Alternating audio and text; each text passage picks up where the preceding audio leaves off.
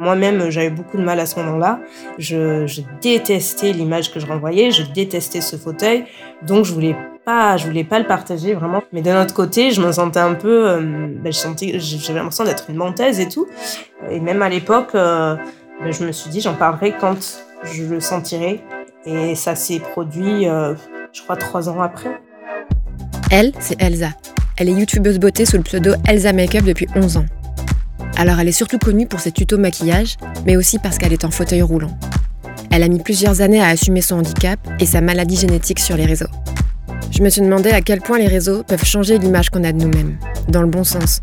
Parce qu'on entend souvent qu'ils peuvent nous créer des complexes, mais on parle peu de leur influence positive, de la façon dont ils nous aident à nous accepter avec nos différences. Je suis journaliste chez Brut et mon métier, c'est de raconter des histoires. Et pour moi, un des meilleurs endroits pour les trouver, c'est les réseaux sociaux. Du revenge porn, des retrouvailles inattendues, ou encore des relations d'amour toxiques et dévastatrices, les personnes que j'ai rencontrées ont toutes vécu une histoire qui a bouleversé leur vie. Et dans ce podcast, elles me racontent ce qu'elles ont vécu derrière leur écran. Je suis Mina Sundiram et vous écoutez C'est réel.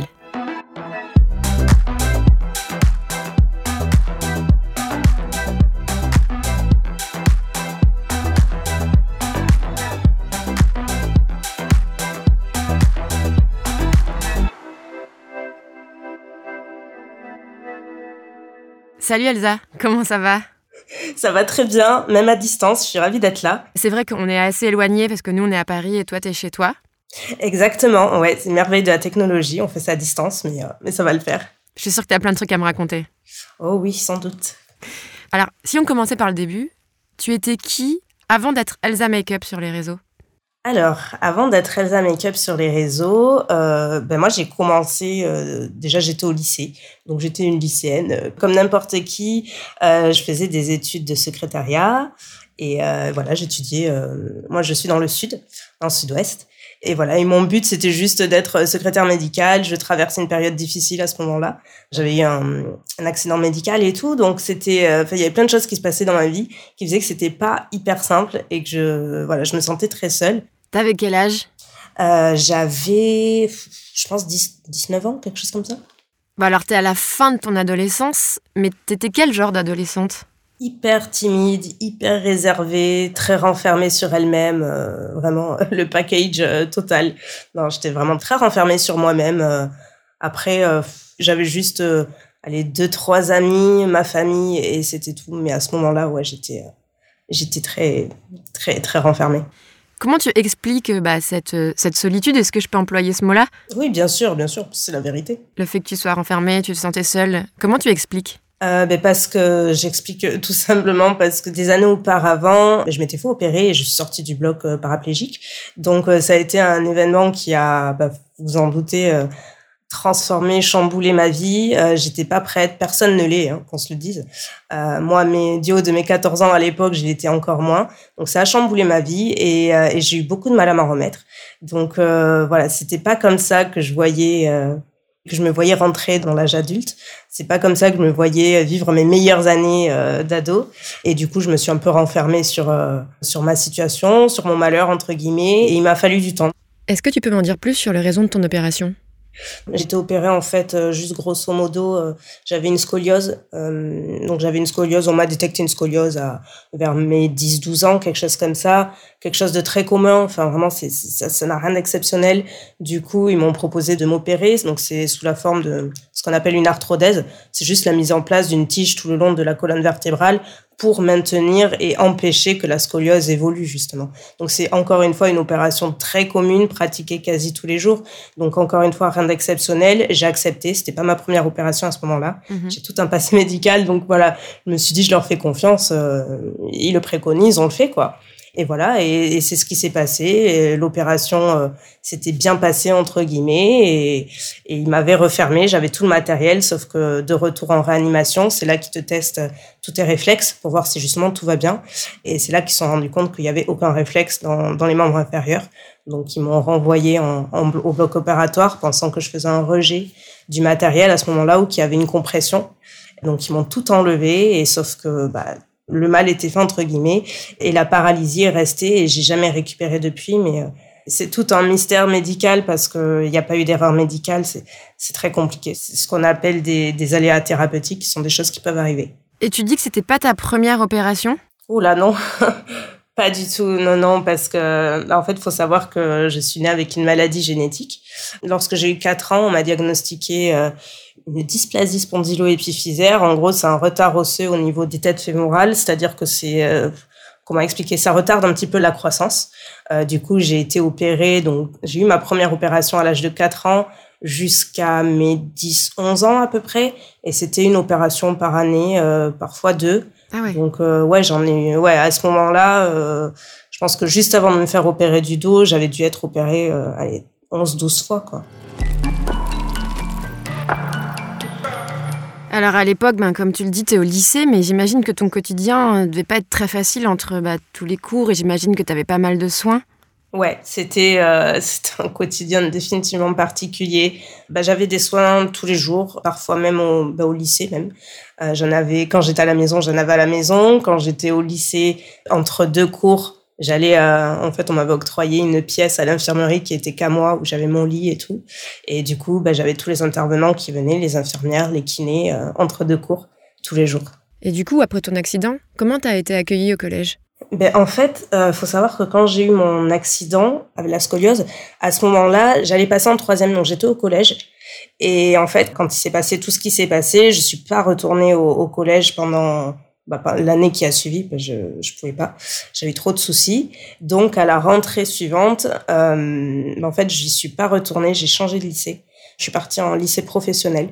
Donc euh, je me suis retrouvée dans un lycée que je ne connaissais pas, je connaissais personne. Donc c'était euh, bah, c'était un peu l'inconnu, j'avais juste ma cousine à, ce moment-là. Mais ouais, c'était nouveau, donc personne me connaissait, personne connaissait mon histoire, personne ne savait voilà ce qui s'était passé. Donc euh, c'était un peu particulier. Et du coup, est-ce que tu penses que tu aurais pu accomplir tout ça sans ton accident? En fait, c'est une question que je me pose assez régulièrement. Qu'est-ce que, comment ça serait passé? Comment ça aurait tourné? Je sais pas du tout. Franchement, je sais pas. Euh, avec le recul et là, j'ai la maturité. Maintenant, je me dis que rien n'arrive au hasard. Mais bon, ça après, c'est, avec la maturité. Mais définitivement, euh, j'ai perdu. Enfin, moi, je le vois comme ça. J'ai perdu quand même beaucoup d'années et je regrette énormément. Mais bon, c'est comme ça. Et au final. Euh, Bon, je m'en suis pas mal sortie maintenant, mais, mais bon, c'est. Voilà.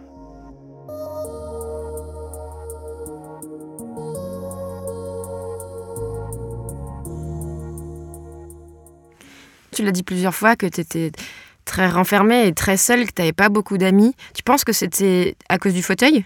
Je pense que c'était juste euh, à cause de moi, parce que avant l'intervention, j'avais plein de potes partout. Euh, c'était vraiment, j'avais des amis d'enfance depuis euh, le primaire. Enfin, vraiment, on était une, une bande à se suivre. J'étais hyper entourée. Donc, je peux pas dire que j'étais seule parce que je l'étais pas. C'est juste que volontairement, je me suis mis des barrières.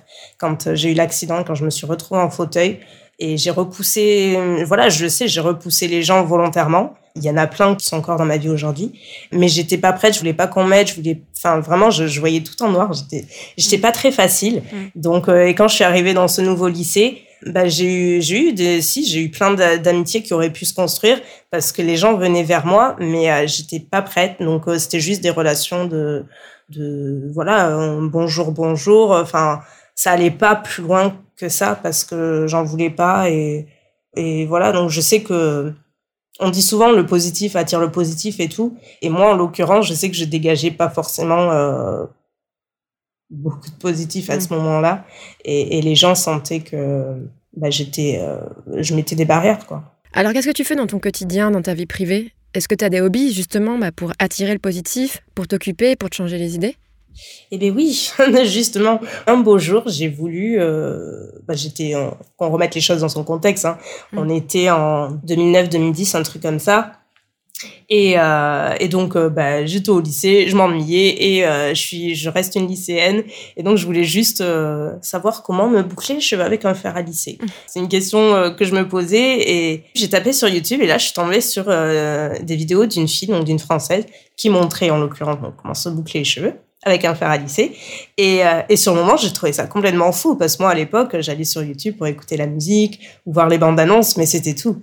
Et j'ai trouvé le concept trop sympa. Et du coup, j'ai regardé ses autres vidéos et là, j'ai vu qu'elle parlait de maquillage, qu'elle apprenait en gros les gens euh, à se maquiller, elle partageait tous ses produits et c'était la façon dont elle le faisait avec vraiment beaucoup de naturel et c'était juste une fille comme toi et moi. Mhm. Et je trouvais ça génial. Et je sais pas, je saurais pas l'expliquer, mais il s'est passé un truc, un déclic. J'ai complètement été attirée par ce truc-là. Et c'est comme ça que j'ai appris, euh, c'est que j'ai tout appris euh, pour me maquiller, sachant qu'à l'époque, euh, je le précise, je ne me maquillais pas du tout, je m'étais totalement laissée aller. Enfin, vraiment, je, alors qu'avant l'opération, j'étais hyper coquette. Ça m'a fait beaucoup de bien, en fait, de tomber sur ces, sur ces vidéos et, et, c'est là que j'ai, ouais, c'est là que j'ai tout appris, entre guillemets. Alors tu parles de cette fille, j'imagine que c'était pas la seule et tu as, as, regardé d'autres vidéos. Qui étaient tes modèles à l'époque de youtubeuse beauté? Alors à l'époque, euh, moi j'ai commencé par euh, les anciens vont reconnaître mmh. Julie Lozmac 07. Mmh. C'était la, c'était vraiment la la première pour moi, c'est l'origine de tout. Et après j'ai commencé par regarder les, les, vidéos des américaines comme Michelle Fan.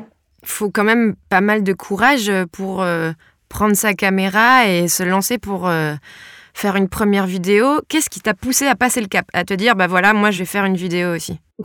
Ben franchement, même avec le recul, je me pose toujours la question parce que j'étais tellement, tellement timide et tellement réservée que c'est hyper contradictoire. J'ai mm. du mal à, à, me dire comment tu as, réussi à faire ça, quoi. Mais je pense que l'époque était très différente et aujourd'hui, on, on, sait plus ou moins, euh, on sait avec les réseaux sociaux, enfin, l'importance que ça peut avoir, les dangers qu'il peut y avoir.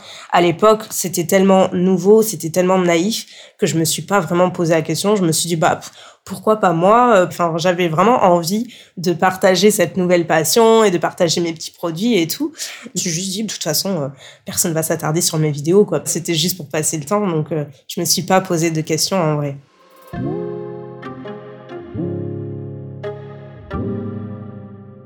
Est-ce que tu avais une certaine appréhension à cause de ton handicap? Parce que s'exposer comme ça sur les réseaux face à une caméra, bah, j'imagine que c'est un peu compliqué. Ah ouais, hyper compliqué. Et d'ailleurs, c'est quelque chose euh, avec lequel j'ai beaucoup, beaucoup bataillé dès le début parce qu'en fait, euh, mm. je veux surtout pas parler du fauteuil, je veux pas qu'on sache et je veux pas je veux pas qu'on le voit. C'est, je voulais m'en détacher totalement. Donc euh, le seul truc, euh, bah, c'est ce qui m'a trahi d'ailleurs, c'est qu'à l'époque j'avais un, un, fauteuil où les poignets elles dépassaient un petit peu du dos. Du coup on le voyait, peu importe la position, on voyait les poignets toujours.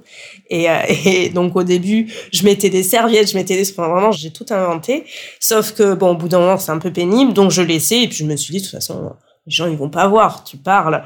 Même à l'époque même à l'époque les gens quand même euh, au bout d'un moment euh, bah, j'ai commencé par recevoir des questions sur euh, ah c'est bizarre ta chaise elle est bizarre pourquoi il y a des poignées? Et moi j'ai enfin j'ai toujours mis de côté balayé les questions et pendant très longtemps j'y répondais pas. Alors toi qui voulais à tout prix cacher ce handicap finalement bah tu te sens un peu mise à nu découverte. Comment tu le vis? Euh, assez mal, assez mal parce que je me sentais un peu prise euh, au coin du mur parce que euh, d'un côté j'adorais vraiment moi les vidéos à cette époque-là plus que jamais. C'était une vraie bouffée d'air frais quoi. C'était le moment où justement je me détachais du fauteuil et j'étais juste Elsa et j'adorais ce que je faisais et tout. Et du coup j'avais pas envie de d'encore une fois de faire rentrer le fauteuil, de faire rentrer ce qui s'était passé, de partager mon histoire parce que ben, moi-même j'avais beaucoup de mal à ce moment-là. Je, je détestais l'image que je renvoyais, je détestais ce fauteuil, donc je voulais pas, je voulais pas le partager vraiment. Mais d'un autre côté, je me sentais un peu, ben, je sentais, j'avais l'impression d'être une menteuse et tout. Et même à l'époque, ben, je me suis dit j'en parlerai quand je le sentirai. Et ça s'est produit, euh, je crois trois ans après trois ans après la première vidéo, donc ça s'est pas fait de suite. Enfin, je l'avais dit une première fois, il y a, je crois, allez, deux ans après, euh, dans une foire aux questions, justement, où, bah, comme on le disait, il y avait beaucoup, beaucoup de questions. Donc, j'avais juste dit, en gros, euh, j'avais dit, bah oui, je suis en fauteuil, mais c'est tout. J'avais balayé le truc, bah, je m'étais dit, c'est bon, maintenant ils le savent, ils vont passer à autre chose. Tu parles encore une fois, pas du tout. Au contraire, parce ça attire encore plus la curiosité, et pourquoi, et comment, et, et voilà, et encore une fois, c'était pas méchant, mais ça attire encore plus la curiosité, ce qui est tout à fait normal avec le recul, je comprends. J'ai fini par vraiment, vraiment en parler bien comme il faut euh, bah, l'année suivante, je crois. Et alors, comment t'as fait? T'as fait une vidéo? Ouais, j'ai fait une vidéo. Alors en fait, là, le contexte, il était un petit peu différent. Euh, donc j'avais à ce moment-là, je j'avais terminé le lycée, j'avais mon bac et tout. Et en fait, je m'étais toujours dit, une fois que tu as ton bac, tu prends une année sabbatique parce que euh, physiquement, enfin d'un point de vue santé, ça allait pas. J'étais hyper affaiblie parce que quand j'ai eu mon accident, donc le but c'était de me poser cette tige dans la colonne et quand ils sont aperçus que j'avais pas de réflexe, ils l'ont enlevé. Donc à ce moment-là, en gros, j'ai été un petit peu opérée pour rien puisque j'avais plus du tout de matériel. Sauf qu'entre temps, les années ont passé, la scoliose a évolué. Donc, je savais que tôt ou tard, il, fallait que je me refasse opérer. Donc, euh, voilà, je m'étais dit, une fois que tu as ton bac, tu prends une année sabbatique, tu réfléchis un petit peu à la suite. Est-ce que tu te fais opérer maintenant ou pas? Mais euh, je souffrais énormément du dos. Donc, euh, donc c'était le moment, quoi. Donc euh, bref, année sabbatique. Et il s'est passé ce qui s'est passé. J'ai beaucoup, beaucoup de douleurs au dos. J'ai passé beaucoup de temps à l'ité, mais en parallèle, j'ai jamais arrêté mes vidéos. J'ai toujours poursuivi euh, les vidéos parce que bah, je, voilà, j'adorais ça, quoi. Et puis euh, j'ai pris la décision de faire opérer. Je crois que c'était quelques mois plus tard. Donc je me suis dit, sauf que bah c'est pas compatible en fait, parce que tu vas partir, tu vas te faire opérer, tu vas partir longtemps. Il va falloir que tu l'expliques aux gens. Et à ce moment-là, je sais pas, j'étais dans un mood où où je me sentais prête et, euh, et j'avais envie d'en parler. J'avais envie de parler de mon histoire et je me suis dit en fait c'est le bon moment. J'étais peut-être plus apaisée aussi et et puis de toute façon euh, j'avais plus vraiment le choix aussi à ce moment-là. Donc euh, j'ai pris la décision de ouais de faire une vidéo euh, que j'ai intitulé Mon histoire et qui est d'ailleurs à ce jour, je crois, une des plus, euh, une des plus vues de ma chaîne, c'est fou. Ah ouais, c'est dingue. Ouais, ouais, c'est, c'est dingue parce que, surtout à l'époque, parce que ça commence à dater, c'est une vidéo très longue et, et dans laquelle, bah, je, bah, je parle de mon histoire. Donc, euh, pas seulement le fait que je sois en fauteuil, effectivement, mais euh, tout mon passé médical. À l'époque, vraiment, j'étais terrifiée à l'idée déjà de la filmer et de la poster. J'avais très, très peur du, du retour des gens et je me suis dit, ça y est, plus personne va me suivre, c'est la fin. Enfin, vraiment, je me faisais tout un film. J'étais, c'était hyper angoissant pour moi. C'est la première fois que je parlais de handicap, en fait. Et alors, t'as eu quel retour sur cette vidéo? C'est la plus vue, donc j'imagine que elle a été vachement partagée, elle a tourné. Je m'en souviens encore, alors que ça date, mais les retours ont été incroyables. J'ai reçu mais des, des milliers et des milliers de messages, pas seulement en commentaire, mais sur tous les réseaux. Ça a été euh, une avalanche de bienveillance et ils étaient tous à me dire mais prends soin de toi Elsa, enfin on sera toujours là quand tu reviendras et tout. Et c'est tout bête, mais euh, vraiment j'ai pleuré un nombre incalculable de fois à la lecture des commentaires parce que ça m'a fait vachement plaisir et euh, ça m'a fait chaud au cœur et en fait ça m'a donné un, boost terrible et ça m'a vraiment encouragé que c'était pas facile pour moi de comme vous pouvez l'imaginer, de me refaire opérer avec ce qui s'était passé la première fois. J'étais terrifiée et le fait de me sentir aussi soutenue en fait sur cette deuxième famille d'internet, bah, ça m'a ça m'a vachement boosté et c'est pour ça que j'ai aussi pris la décision de de partager un petit peu bah, après quand je me suis fait opérer, j'ai partagé euh, j'ai donné beaucoup de nouvelles, ça m'a mis en confiance et et c'est quelque chose que j'aurais pas fait si ça s'était pas bien passé en fait les retours euh, après cette vidéo. Est-ce que tu as eu bah, justement des retours de tes abonnés qui, eux aussi, euh, traversaient comme ça des périodes très difficiles ou qui étaient non valides? À ce moment-là, c'est vrai qu'on voyait assez peu de personnes en, fauteuil sur, euh, j'allais dire sur YouTube, parce que c'était ma plateforme à l'époque, mais même sur les réseaux euh, de tout ailleurs. Et je pense que ça, ça a été un moteur pour beaucoup. Ça a été, et moi, c'est quelque chose que je mesurais pas du tout, hein, parce que j'étais un peu dans, dans mon truc à moi et je mesurais pas l'importance que le fait de partager mon histoire pouvait impacter en fait sur la vie de, certaines personnes. Et justement, dans les médias et sur Internet, tu le dis, il y a quand même un manque de représentation des personnes handicapées, et surtout encore plus à l'époque, j'imagine, c'était il y a dix ans. Mm. Est-ce que tu as pu te sentir un peu seule sur les réseaux? Alors, oui et non. Étant donné qu'au contraire, je fuyais le handicap, très honnêtement, c'est pas quelque chose que moi je recherchais à ce moment-là. Euh, après, avec les années, au fur et à mesure des années, bah, d'un autre côté, je me disais, ouais, c'est vrai que t'es un petit peu toute seule dans le dans ce milieu-là, qui est quand même un milieu pas toujours évident, très basé sur le physique, hein, il faut le dire, faut être honnête. Et ouais, sur certains aspects, moi, je me sentais un petit peu seule parfois, mais ça a jamais été, euh, j'en ai jamais souffert en particulier. Quoi. On sent dans ce que tu me racontes que YouTube, ça a été euh, comme une sorte de thérapie pour toi, ça t'a permis de, de t'affranchir de cette maladie, de ce fauteuil. Est-ce que tu as ou avais l'impression d'être euh, quelqu'un d'autre, euh, comme dans un personnage? Moi, je pense dans un sens probablement, parce que bah, surtout les surtout les premières années, je dirais, parce que étant donné que je voulais vraiment me détacher de, de, voilà du fauteuil et tout, j'avais l'impression d'être quelqu'un d'autre et d'être il y avait Elsa et Elsa Makeup quoi. Et à partir du moment où j'en ai vraiment parlé et où je me sentais plus à l'aise, là à ce moment-là ça allait mieux. Mais euh, mais c'est vrai que ça a toujours été ma thérapie YouTube et je le dis toujours. Euh, je pense que je le dirai tout le temps.